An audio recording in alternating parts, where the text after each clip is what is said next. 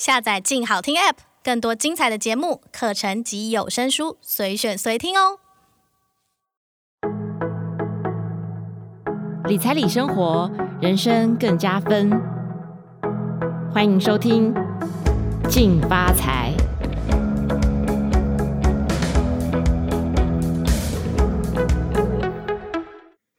各位听众，大家好，欢迎收听由静好听与静周刊共同制作播出的节目《静发财》。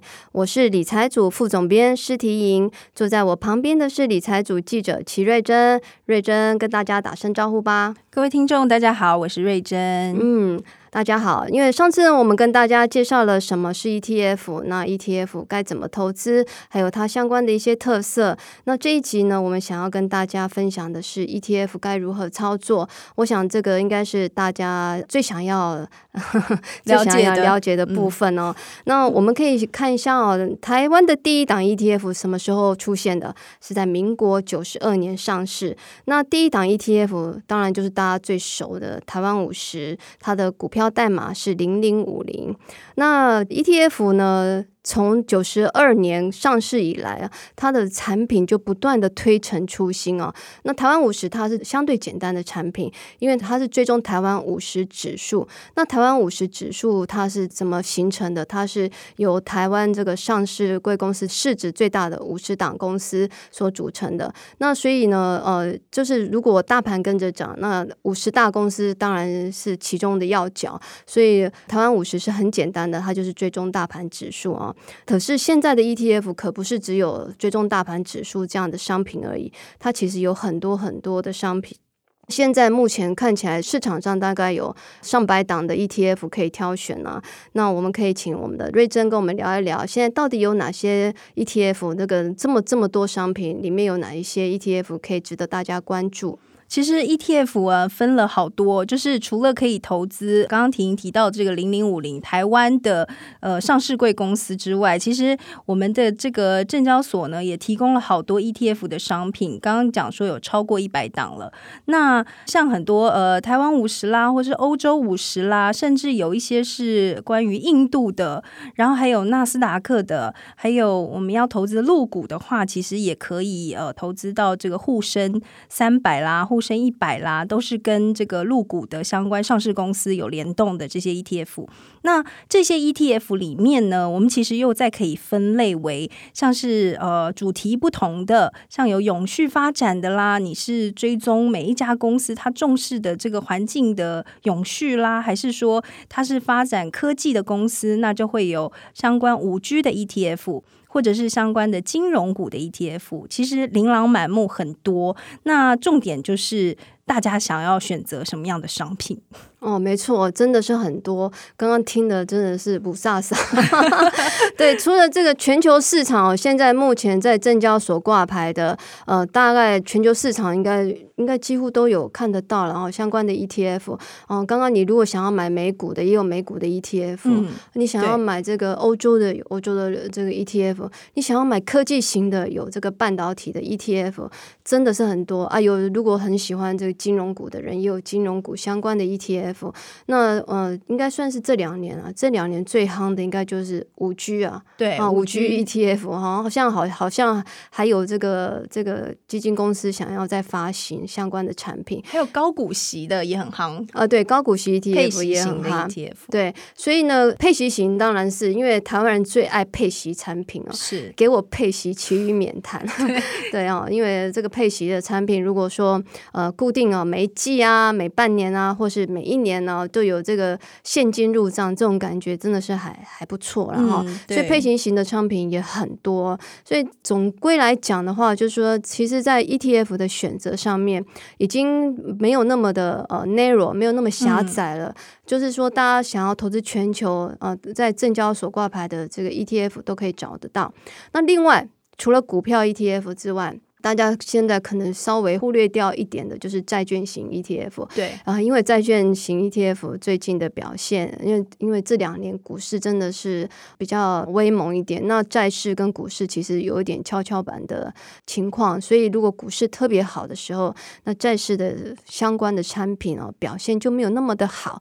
不过，债券 ETF 也是呃，国内就是证交所里面的主要的产品哦，那里那品项也是很多，所以呃，我们刚刚讲到有有全球的股票，那也有股票型 ETF、债券 ETF、股债都有，所以选择很多。所以你如果要做资产配置的话，ETF 倒是一个不错的产品哦。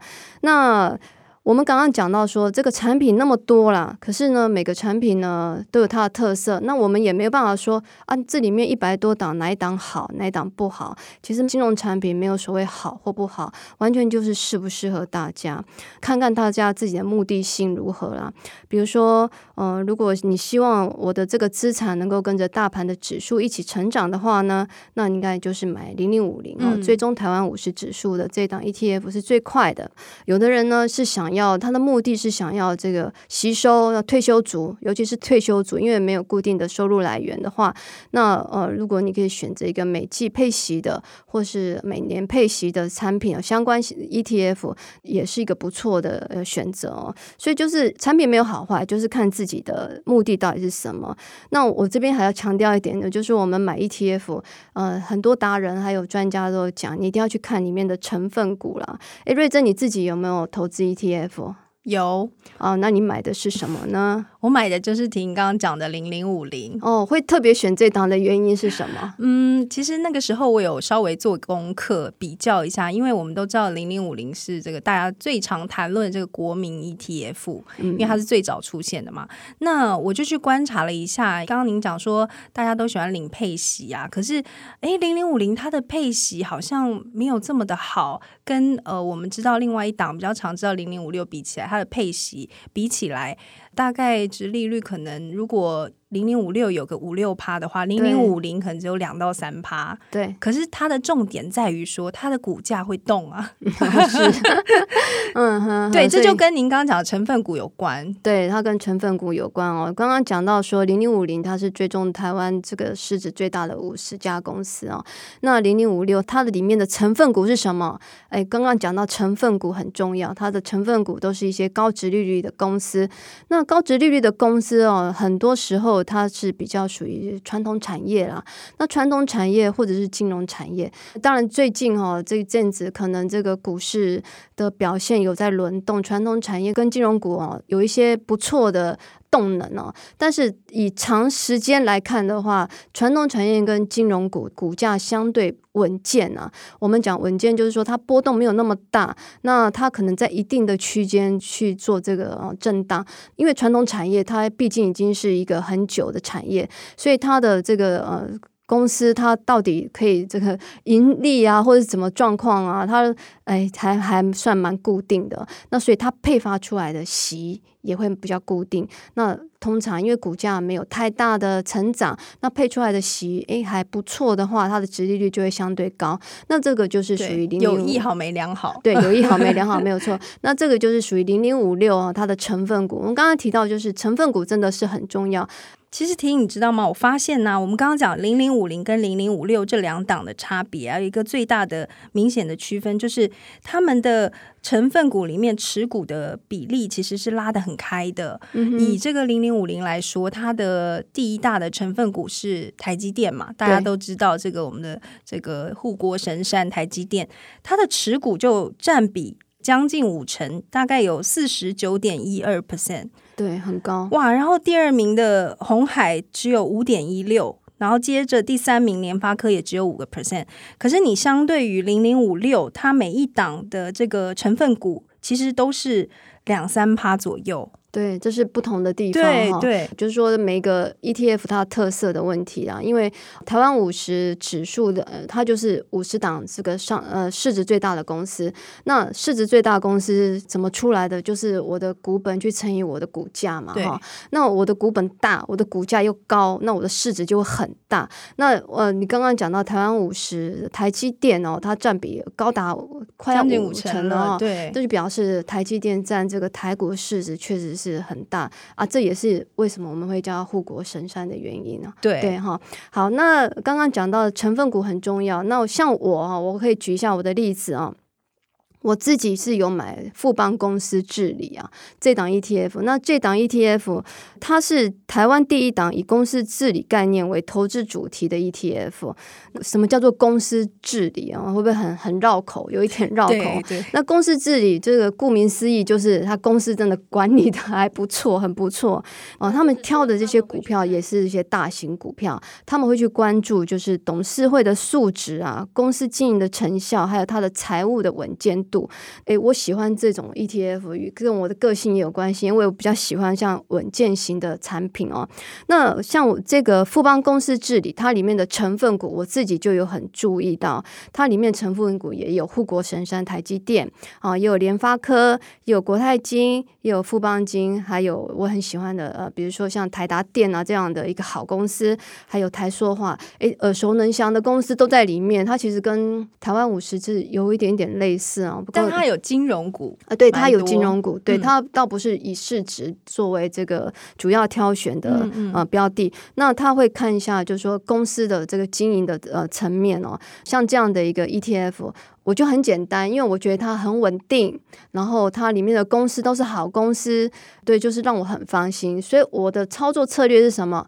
我每个月会固定去买，然后啊买几张就不透露了，这样子 保密保密。所以说就每个月会进场去买。那什么叫每个月进场买？就是所谓的定期定额。那接下来我们就来谈一下，哎，这很重要，ETF，你选对了 ETF，你要怎么做操作呢？那瑞珍可不可以跟我们分享一下？嗯、就是你曾经。采访过的达人啊，或你自己的经验。好，其实呃，我我们在工作上有需要接触到很多这个关于投资 ETF 的达人哦，像大家。比较清楚，呃，应该是说常常在这个节目上啦，或者是广播节目会听到这个我们说投资 ETF 的达人最有名的，我想应该是施生辉老师。哈，他现在变老师，可他之前是证券交易员，哈、嗯，是金融业的人。